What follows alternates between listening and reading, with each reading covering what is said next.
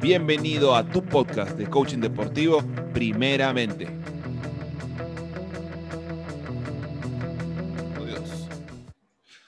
Hola a todos, ¿cómo están? Aquí estamos de regreso en tu podcast de coaching deportivo, primeramente, para retomar el tema de la semana pasada, una mente ganadora.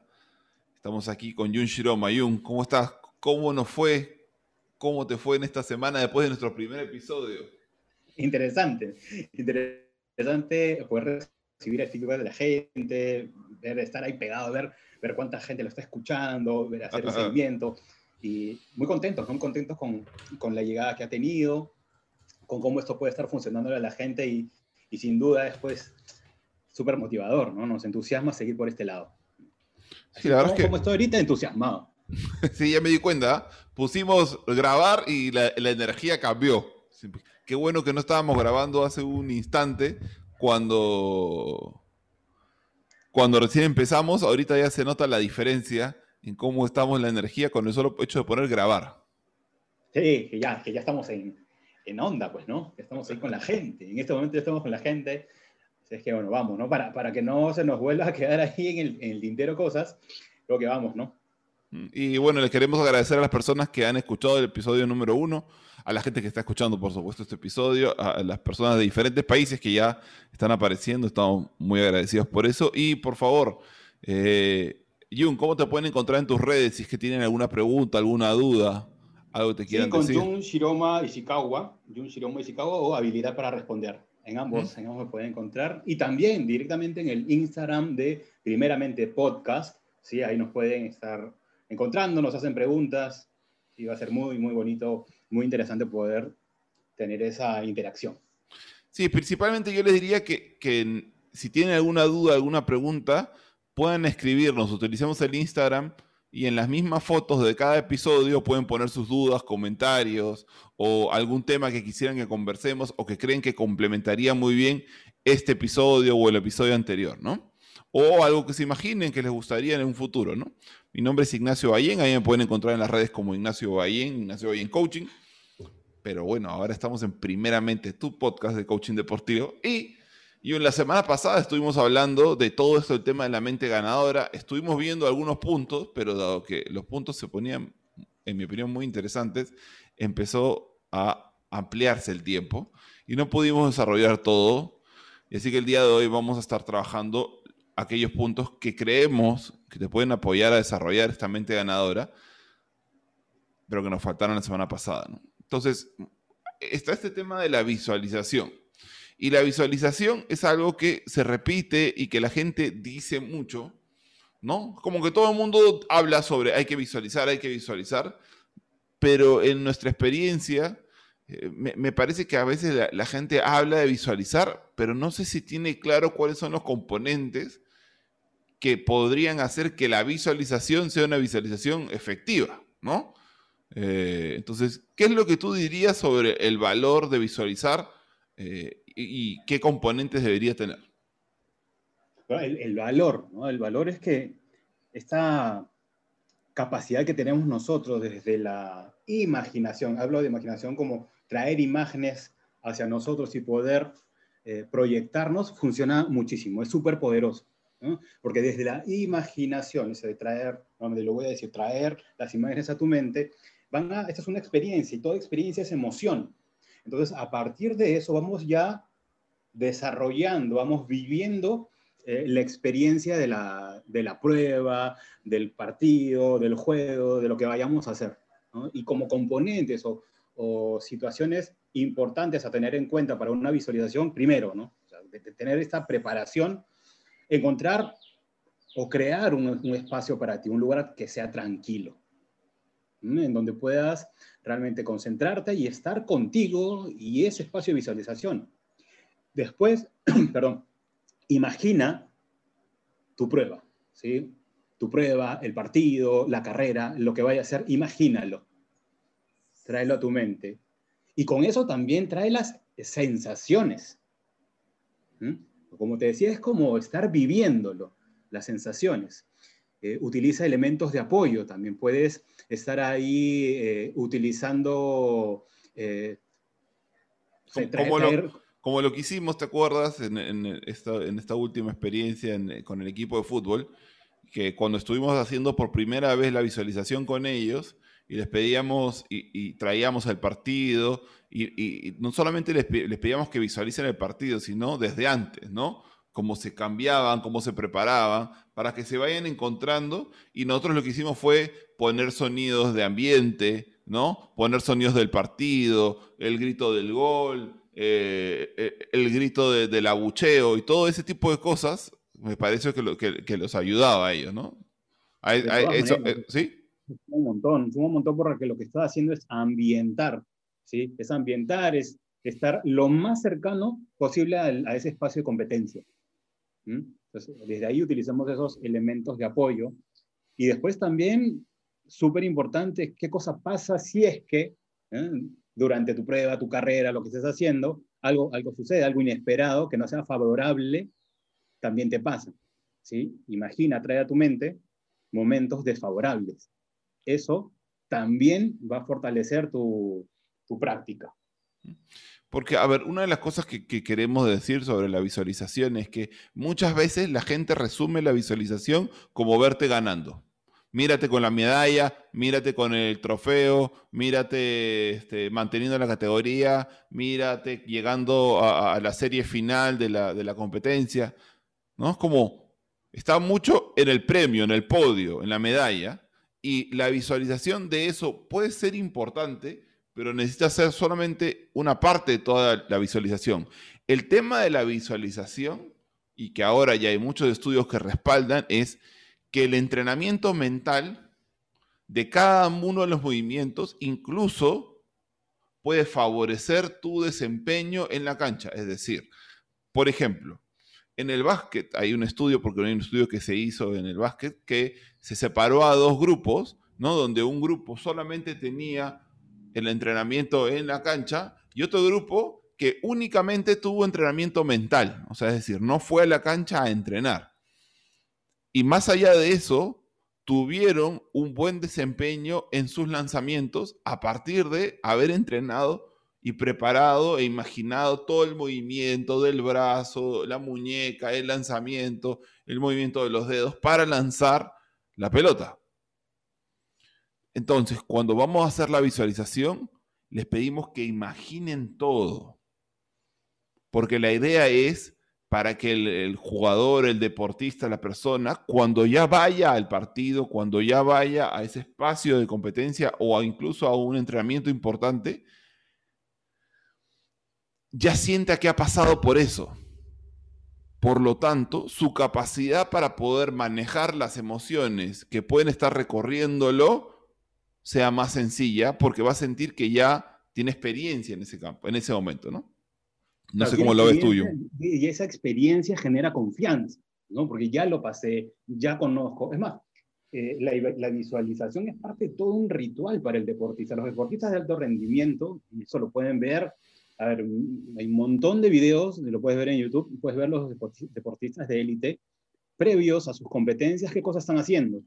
A muchos de ellos vas a poder eh, observar ahí que están visualizando. ¿sí? Que, mientras están caminando, están haciendo aquello, ¿sí? Perdón, que ya están haciendo cosas que ya visualizaron. Desde cómo van a entrar a la cancha, o cómo van a entrar a la, piscina, cómo van a entrar al, espacio este de gimnasia, cómo, cómo, entran. Siempre van a hacer eh, eh, movimientos repetitivos, ¿sí? Este, yo le digo son rituales. Mm. Entonces, a partir de eso, ellos van trabajando, desarrollando cada una de sus, de sus experiencias. Eso es súper importante el, tenerlo súper claro. Con, y también, ¿qué cosa puede pasar si es que algo no salió como yo esperaba? Por eso, por eso es que la visualización es un entrenamiento desde la imaginación. No es simplemente vamos, vamos, que ganamos. Tú si puedes, vas a ver que vas a lograr el campeonato. No es solamente eso, porque también puede tener la parte bonita de imaginar o que entusiasme o que genere valor y confianza porque se está viendo ganando o se está viendo superando su marca. Sobre todo tiene que ver con el entrenamiento desde lo que va imaginando porque eso permite que la automatización de los movimientos sea más favorable, ¿no? Y esto que contaba Ayun con los rituales, por eso es que luego los jugadores o los deportistas tienen estos movimientos constantes. A, mí una de las cosas que, que, me encanta ver es estos movimientos que tiene Nadal, ¿no? Rafael Nadal. Y cómo la botella tiene que ir de una manera y todo, ¿no? Y a veces cuando a él le preguntan por qué él hace todo eso, es porque de esa manera él si mantiene todo eso ¿no? Si él sabe que está haciendo todo lo que siempre hace y las cosas están de la manera como siempre las hace, las probabilidades que él tiene de que los resultados sean como él lo estuvo preparando son mayores. Mira, y, otro ejemplo, Ignacio, me viene a la mente ahorita, alguien que a mí me marcó mucho el tema de, la visualización.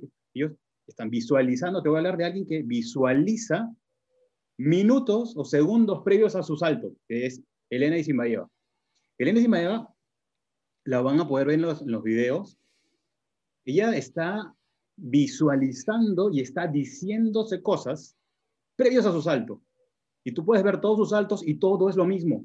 Hmm. Todo es lo mismo. Utiliza las mismas palabras, utiliza los mismos, eh, los mismos movimientos corporales, las respiraciones. Entonces, si lo hizo ahí, imagínate cuántas veces lo hizo, ¿sí? previos a ese, a esa competencia. Sí, y entonces tú, traes acá una parte de, porque estamos como combinando un poco el tema de los rituales con la visualización.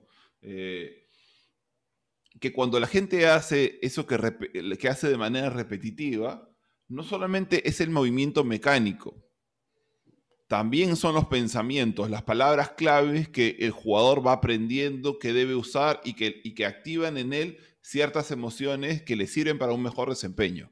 Entonces, no piensen esto simplemente como una mecánica robótica, simplemente de movimiento. También necesitamos, necesitamos traer los tres componentes, el, componente del movimiento corporal, el movimiento de los pensamientos y el movimiento de las emociones. Todo alineado, todo coherente, de tal manera que me permita, otra vez, entrar en el desempeño que yo deseo. Entonces, porque yo no puedo controlar lo que haga el, el rival, no puedo controlar el clima, no puedo controlar otras cosas. Entonces busco fortalecer y ser mucho más eh, poderoso, voy a decir, de lo que sí puedo controlar. Entonces, por eso es que es, importante lo, lo, que decías, Jung, esto de los escenarios no favorables. Necesitamos también entrenarnos en manejar los escenarios donde las cosas no nos salen como queremos que nos salgan. Porque si no, le va a pasar al jugador, a la persona, y no, o sea, otra vez, puedes mirarlo no solamente en el ámbito deportivo, en el ámbito corporativo, en, los chicos cuando están estudiando, en los adultos cuando están estudiando, eh, cuando empezamos un proyecto, enfrentarte a eso y qué harías, cómo responderías, ¿no? Imaginarte pasando, pasando por esa frustración, por la rabia, por la indignación, por la, por la ansiedad y manejar eso. Claro, es tener mayores mayor capacidad de respuesta. Estar preparado ante eso. Mira que es súper distinto a visualizar algo negativo. No, no, estás, y si me pasa esto, entonces voy a salir por este lado, respiraré de este modo, obtendré una postura corporal diferente que me permita, ah, y será de esta manera. Entonces, utilizar todo ese espacio de imaginación, de visualización, para toda la competencia. Eso es súper, súper importante. No, y, así como estabas trayendo, eh, de alguna manera los, rituales, creo que se, combina con, con, el otro punto que, creo que es importante, esto de las conversaciones privadas, ¿no? Entonces, no solamente necesitamos visualizar, donde va a tener que ver con observar, con esto que decía Jung de la imaginación, que era traer imágenes, eh, ver los escenarios no favorables, pero sino además empezar a manejar todas las conversaciones privadas que tenemos. Los seres humanos tenemos miles y miles de conversaciones diarias, la mayoría desempoderantes. Mm. Eso es como de manera automática, por lo tanto necesitamos aprender a entrenar esas conversaciones privadas. ¿no? Entonces, cuando, cuando hablamos de, de, de, alguna manera de gestionar estas conversaciones privadas, Jung, donde la mayoría son desempoderantes, ¿no? Porque está el factor del miedo, porque está esto del factor de supervivencia que se activa en todo ser humano. Eh, ¿De qué estamos hablando? Sí, entender primero qué pasa en nuestro cerebro, ¿sí? Y, lo has dicho muy bien, porque nuestro cerebro hay que recordarlo y creo que vamos a... Muchas gracias, Yu. En todo momento, en todo momento. Porque desde que lo entendí dije, ah, caray, ¿no? Y, y, es un, y para mí entenderlo de esta manera es una puerta muy chévere por la que podemos transitar con un coachee, con un coachee, con una persona que quiere mejorar su rendimiento. Entender que el cerebro está programado para sobrevivir, ¿sí? Y, que se fija en lo negativo, memoriza aquello que no nos gusta, lo negativo, lo que nos falló. Tendemos a pensar que el, que el mundo anda mal, que todo está mal, ¿no? Este, pensemos, pensamos que están más las cosas malas que las buenas. Incluso las noticias, ¿no? Nos pegamos más hacia eso y pensamos que lo bueno es una anécdota. No, no, no, o sea, eh, está el bien como el mal también. Entonces, pero que nuestro cerebro está este, programado para eso. Desde ahí entendamos que nos vamos a remitir hacia ello. Ahora, ahora, porque el cerebro está programado así, siempre voy a vivir así. No, tenemos la, la capacidad de generar también este, otra mirada que nos funcione absolutamente. Entonces, perdón, voy a, voy a traer un ejemplo no deportivo, ¿ya? Eh, es como, a ver, como para decir a la gente en general, es como agarra así esto que empiezas a hablarte en la cabeza, pues, ¿no? Eh, cuando, no sé, bueno, no sé, voy a decir lo que realmente imaginé. Como cuando estás, cuando, no sé, en mis épocas, que sí, que si tú querías hablar con alguien en una discoteca, ibas y le hablabas, ¿no? No, no, no, no lo hacías por aplicativo. Entonces yo me acuerdo que antes de ir a hablarle a alguien, en mi cabeza aparecían 50 opciones y en casi de las 50, 49 eran negativas, ¿no?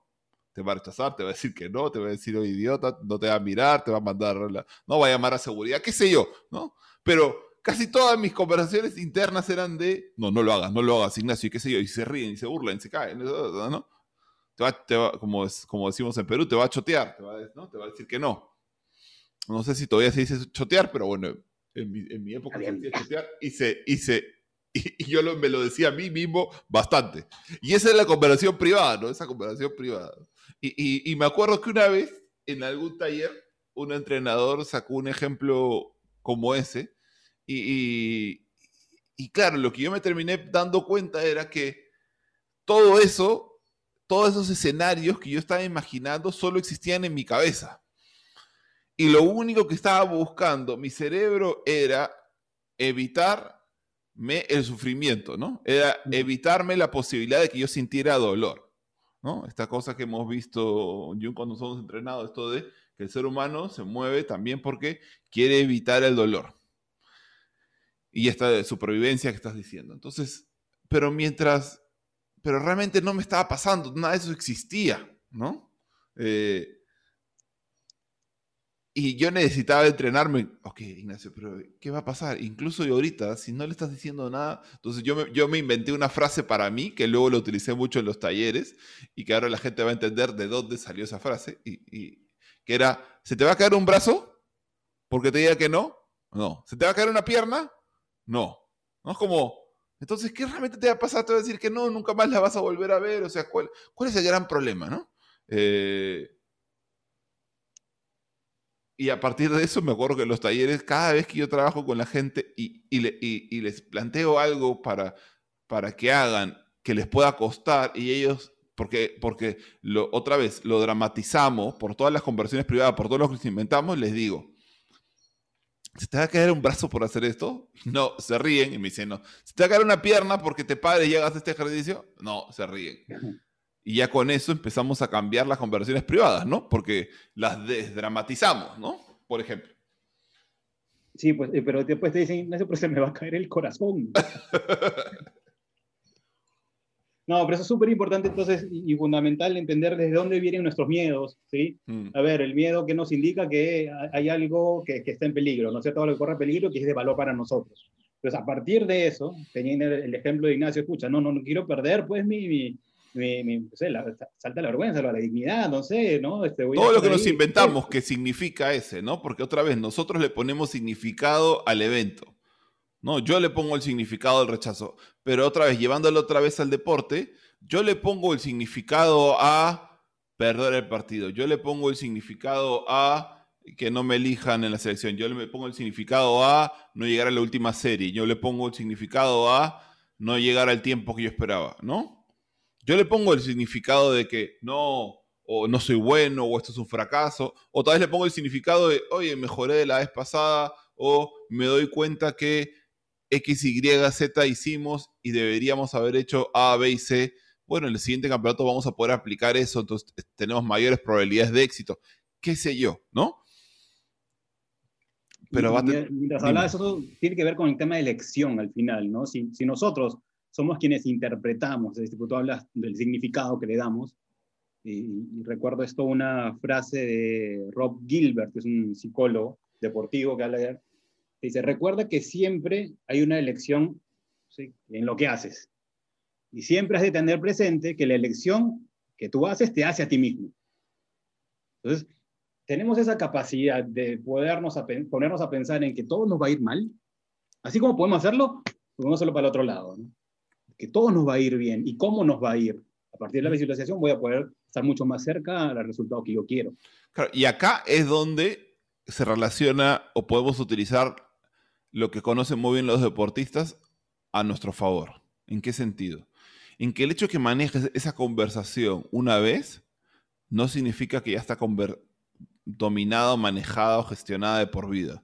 Así como el entrena, así como el jugador que si deja de entrenar pierde la condición física o pierde el timing o pierde la ¿no? esta pelota a distancia, pierde esa, esa fineza, si no lo entrenas, lo mismo va a pasar con tus conversaciones privadas, con, con los patrones empoderantes que ya habías aprendido a interrumpir y que ahora si dejas de entrenarte, vas a regresar a lo mismo. Entonces, muchas veces cuando nosotros estamos trabajando con, jugadores, con deportistas, les gusta la dinámica, pero creen que porque hicieron la dinámica ya lo tienen dominado. Y después se frustran de, oye Ignacio, pero me volvió a pasar. Y yo le digo, pero ¿lo, entrenaste todos los días? No, pues, que entonces, ¿cómo esperas tener el desempeño de una persona que lo entrena todos los días si es que no lo entrenas una vez o lo hiciste en la dinámica? ¿no? Es como que tú esperes correr una vuelta, patear la pelota una sola vez en toda la semana y luego en el, en, el partido poder hacer lo que, lo que hace o estar al mismo nivel, lo que hace una persona que entrena todo el tiempo, que está físicamente a punto, que está técnicamente fino, ¿no? Eh, no es así. Y, esa es, no sé si es la mala noticia, como a veces lo digo yo, para molestar un poco, o es lo que necesitamos estar claros, de que todo esto que estamos diciendo con Jung no es un evento, no es un entrenamiento que haces una vez, sino es algo que necesitamos incluir a nuestro entrenamiento diario. ¿No? Tal cual, o sea, y creo que lo dijimos la vez pasada, o sea, la práctica es la madre de toda habilidad. y, a ver si nos enfocamos en los deportistas llegar a tener la expertise o llegar a tener la, el nivel que tienes en este momento es porque cuántas veces lo hiciste, durante cuánto tiempo y de qué manera consciente lo hiciste, en qué, grado de conciencia lo hiciste. A partir de eso, pues se generó un resultado. Lo mismo pasa en un partido, porque, porque ganamos un partido, no, eso no nos asegura que el siguiente va a pasar así, o sea, va a ser lo mismo, ¿no? Ah, y, y tener esa, sensación de tranquilidad porque lo ganamos y nos ha pasado. Nos ha pasado y luego conversando internamente con, con cada uno de los jugadores, pues nos llegamos... Yo creo que para nosotros son sorpresas y para ellos sí. Porque algo se dejó de hacer. Igual quiero tomar esta frase que, que, estás diciendo y que me acuerdo que también dijiste la, en, en, el primer episodio de, de, la repetición es la madre de toda habilidad. Utilicémosla al revés. Entonces, si no hay repetición, se, se debilita la habilidad, desaparece la habilidad, ¿no? Porque otra vez, no se trata, a, veces pensamos en esto, porque lo que, una frase que tú has dicho es una frase que los deportistas repiten, ¿no? El hecho de que hayamos ganado esta vez no significa que vamos a ganar la siguiente vez, el hecho de que nos haya ido bien esta bien no significa que nos va a ir la siguiente, la siguiente vez bien. No nos quedemos solamente en el resultado, sino en lo que permitió que ese resultado se diera. Mm. Si yo repito lo que permitió que ese resultado se diera, no asegura que ese resultado se vaya a dar, pero aumenta las probabilidades que así sea. No estamos y otra vez, este también, este podcast no va a buscar eh, decirte que si haces X, Y, Z siempre te va a ir bien y siempre vas a ganar. No, porque sería mentira, porque no, no todos los factores los podemos manejar. Pero lo que estamos buscando siempre y lo que busca el coaching siempre es aumentar las probabilidades de éxito. Es lo único que podemos hacer, aumentar las probabilidades de éxito. Nada más. No hay más que se pueda hacer. Y a veces, como jugadores, como entrenadores, como profes, como padres, como jefes, como madres, como jefas. A veces nos olvidamos de eso. No podemos asegurar el triunfo, solo podemos aumentar las probabilidades de éxito. Y si todo esto lo repetimos constantemente, esas probabilidades puede que, que sigan aumentando, puede que se mantengan, ¿no? Tal cual, tal cual. Por eso es súper importante tener conciencia en cuáles son los tipos de conversaciones que tenemos, ¿no? Estas conversaciones privadas. ¿Cómo las queremos tener? ¿Cómo las vamos a sostener? Eh, cómo las vamos a, mantener en práctica, ¿no? Para que no entren otras, unas eh, conversaciones que sean, pues, este, dolorosas o, que nos tiren la motivación. Es importante las conversaciones privadas, uno, que sean motivacionales, que te impulsen.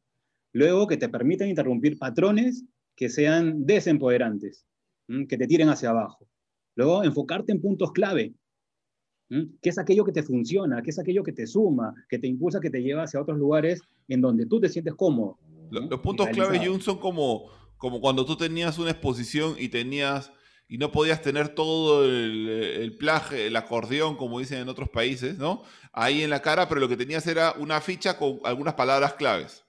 Se llama ahora bullets, ¿no? Sí, ahí está muy bien, Jung, ¿ah? Es otro level, ¿ah? los bullets. Entonces, cuando tú lees tu bullet, eh, se te sale todo lo que está conectado con ese bullet, ¿no? Porque, porque me permite... ideas. porque con eso me permite despertar, ¿no? Eso, ah, ¿Podemos hacer como una metáfora con eso o una comparación, mejor dicho, con eso? Lo con los puntos claves. Claro, importantísimo, ¿no? O sea, okay, ¿cómo voy a desarrollar yo determinada tarea o determinada prueba? ¿Cierto? Y aquí, importante aquí es cómo me paro. Importante aquí en dónde respiro. ¿Y qué cosa voy a conseguir con esto?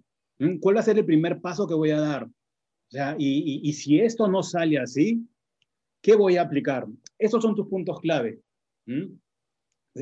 Vayamos hacia algo más conocido en el tema del fútbol. ¿no? no sale como yo, recibo una tarjeta, una amonestación. ¿Cómo voy a este, eh, responder frente a eso?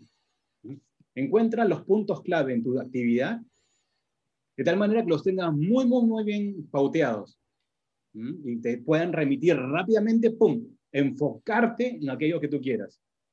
¿no? Este, se escucha mucho y creo que muchas veces también lo has mencionado, ¿no, Ignacio? Esto de que, ah, es que me, me desenfoqué. No es tanto me desenfoqué, es en dónde me enfoqué ahora, ¿no? Hacia dónde llevé mi energía, hacia dónde llevé mi emoción, hacia dónde llevé este, mi, mis acciones. ¿Qué actitud salió a partir de eso? Sí, porque eso, si te desenfocaste es porque te enfocaste en otra cosa.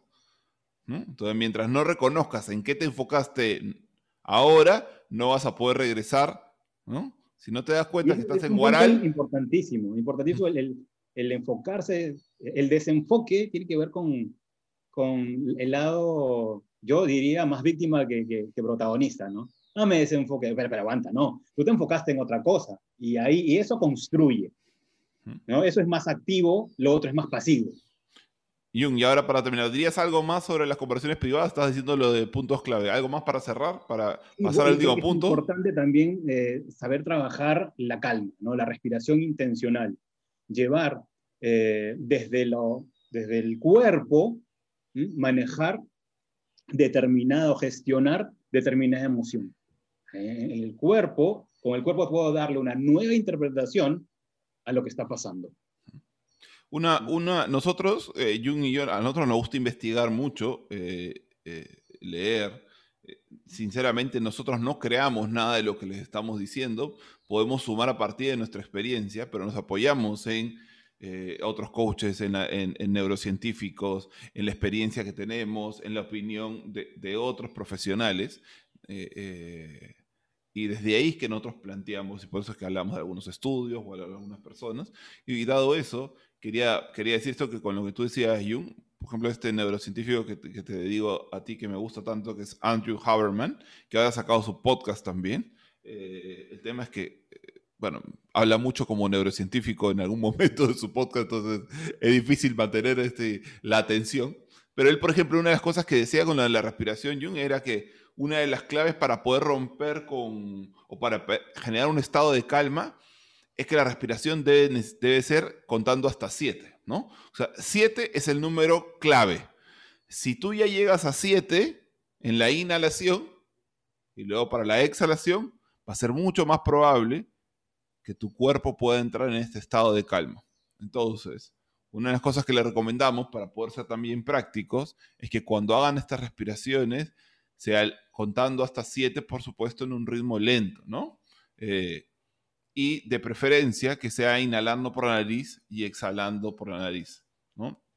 Luego, por supuesto, dentro de el deporte en el que ustedes están, ustedes requieren un tipo de respiración, un tipo de respiración ya entrenada, hagan lo que ustedes necesiten hacer, lo que ya saben, lo que ya les dijo su entrenador, pero en esta parte previa, una respiración por la nariz, de inhalar y exhalar, contando hasta 7, les puede, les puede servir para este manejo de conversaciones privadas para esta visualización que estamos hablando, ¿no?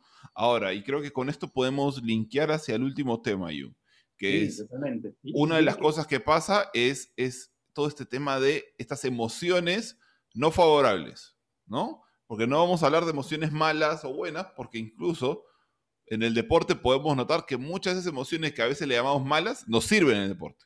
A veces la frustración sirve, la rabia sirve, incluso hasta a veces la ansiedad puede servir dependiendo cómo la manejemos. Entonces, el último tema que queremos poner es este tema del el manejo de las emociones eh, desfavorables, vamos a llamarla así. Entonces, ¿qué, cómo, cómo, empezamos ese tema, Jun?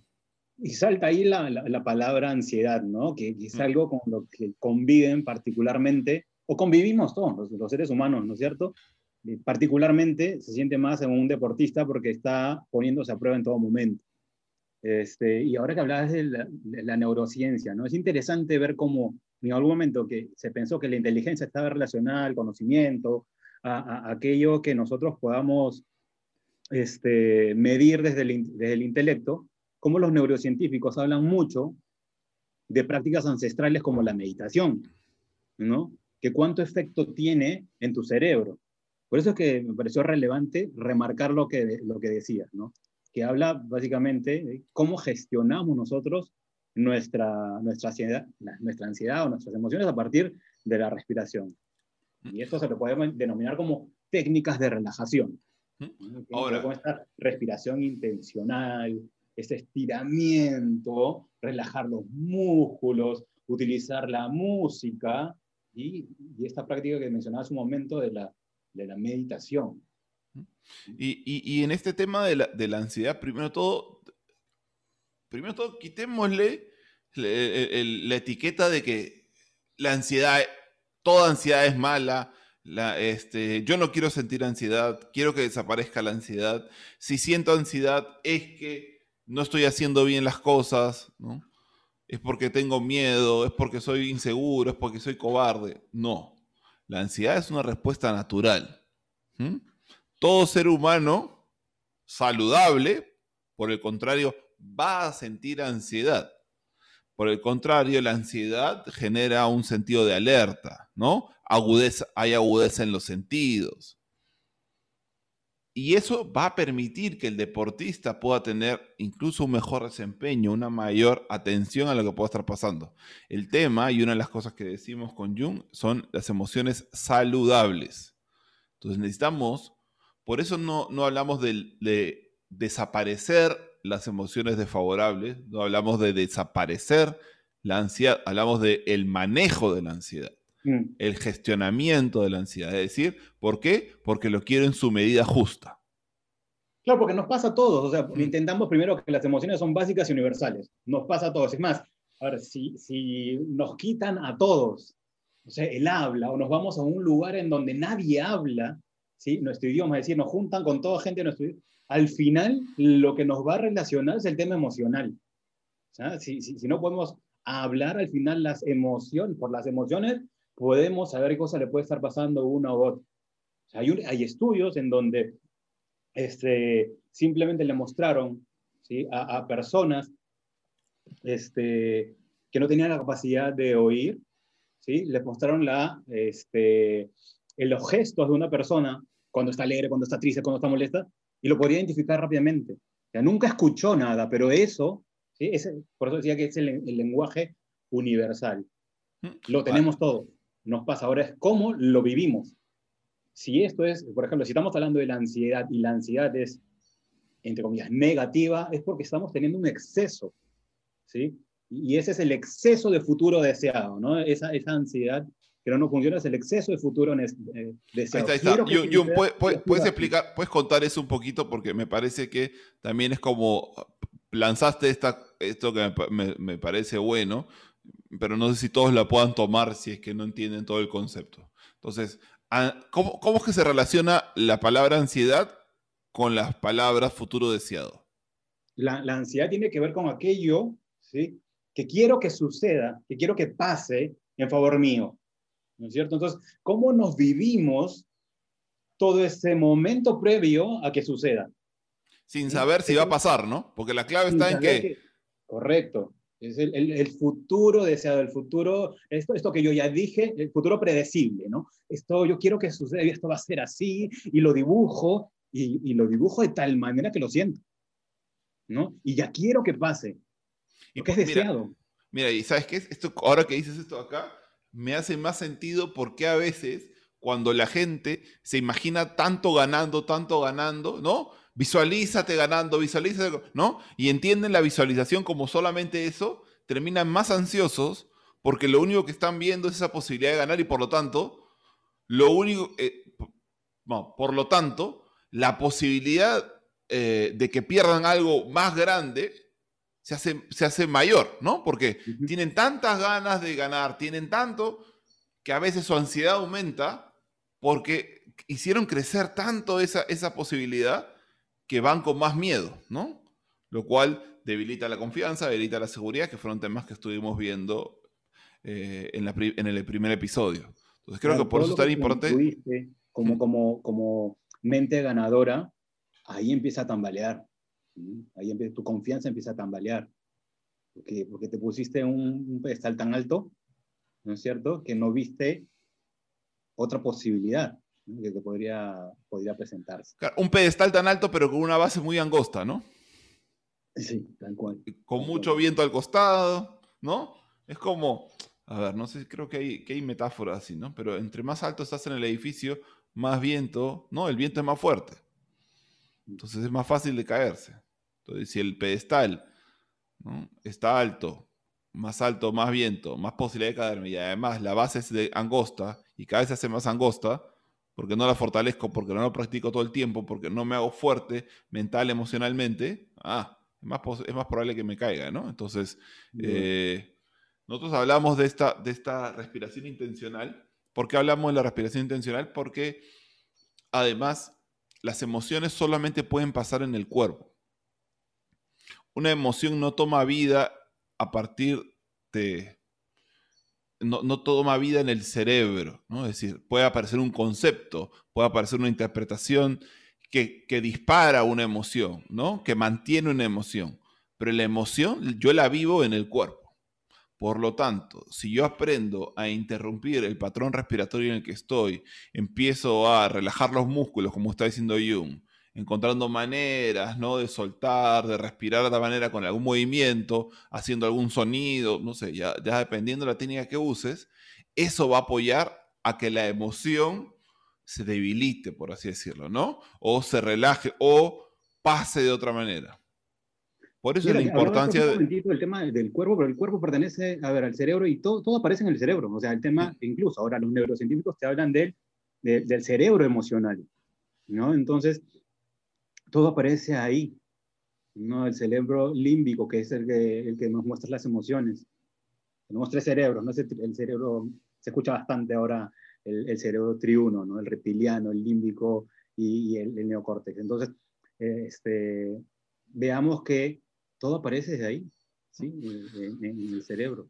Sí, por eso, por eso es que no hay que, a ver, y eso que tal vez nosotros estamos mencionando esa palabra, porque es lo que muchas veces se dice, pero ni siquiera es que hay que hablar del cerebro, hay que hablar del sistema nervioso porque el sistema nervioso recorre todo, está en todo el cuerpo, ¿no? Están, ahí están todas las terminaciones nerviosas.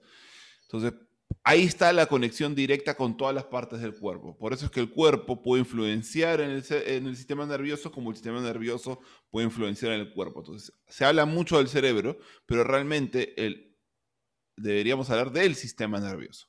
el sistema nervioso central.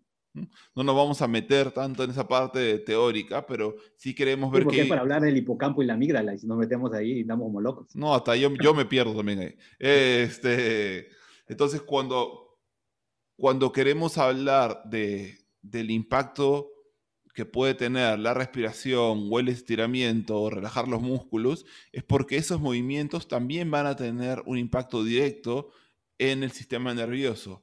Y al tener un impacto directo en el sistema nervioso, esas emociones también van a empezar a girar, ¿no? Entonces, lo que estamos buscando darles es diferentes maneras también, no solamente de que entiendan qué es lo que pasa o qué es lo que hay que hacer, sino cómo manejarlo, ¿no? Cómo gestionarlo, que es lo que decimos nosotros.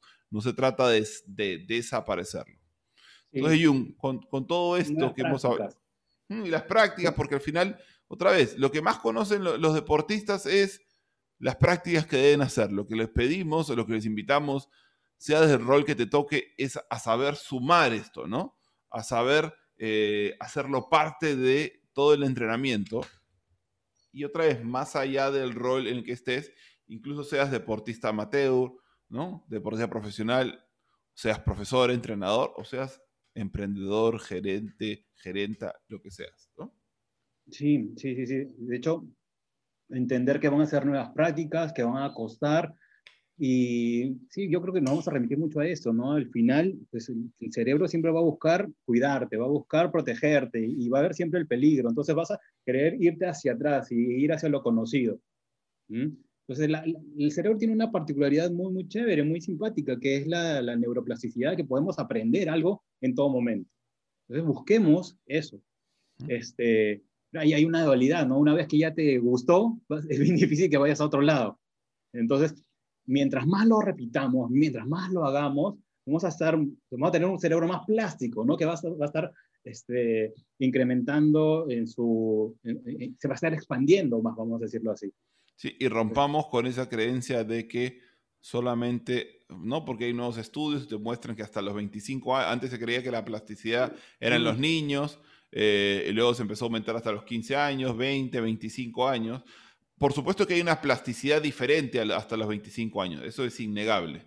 Pero todos los seres humanos, todos los seres humanos tienen, tienen eh, bueno, a menos que tengas alguna falla en tu sistema nervioso, eh, tienen esta capacidad de plasticidad. ¿no? no, vamos a negar que no es lo mismo, pero no es que no la tengas y que no la puedas seguir trabajando. voltea, voltea, si eres un adulto de, de, 30 y 40 años, voltea a ver a tu papá o tu tío y empieza a mirar cómo, cómo maneja las redes sociales o cómo maneja ahora su celular.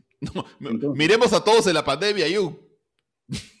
Mira todo cómo nos hemos reinventado en plena pandemia. Eso habla de que la plasticidad está ahí, pero implica, implica que hay que entrenarla, pues, ¿no? Sí, primero un nivel de conciencia distinto. ¿no? Primero un nivel de conciencia distinto. Saber que, o sea, caray, ¿cuántos, o sea, 500 millones de años de, tener este cerebro que le ha costado adaptarse, que le sigue costando adaptarse? Este, entonces necesitamos seguir forzando algunas cosas, ¿no?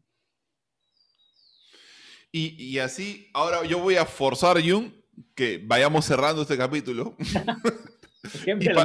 y, para así yo soy el, el, malo, el feo. Capítulo 2, pero digo siempre lo mismo que siempre nos pasa esto.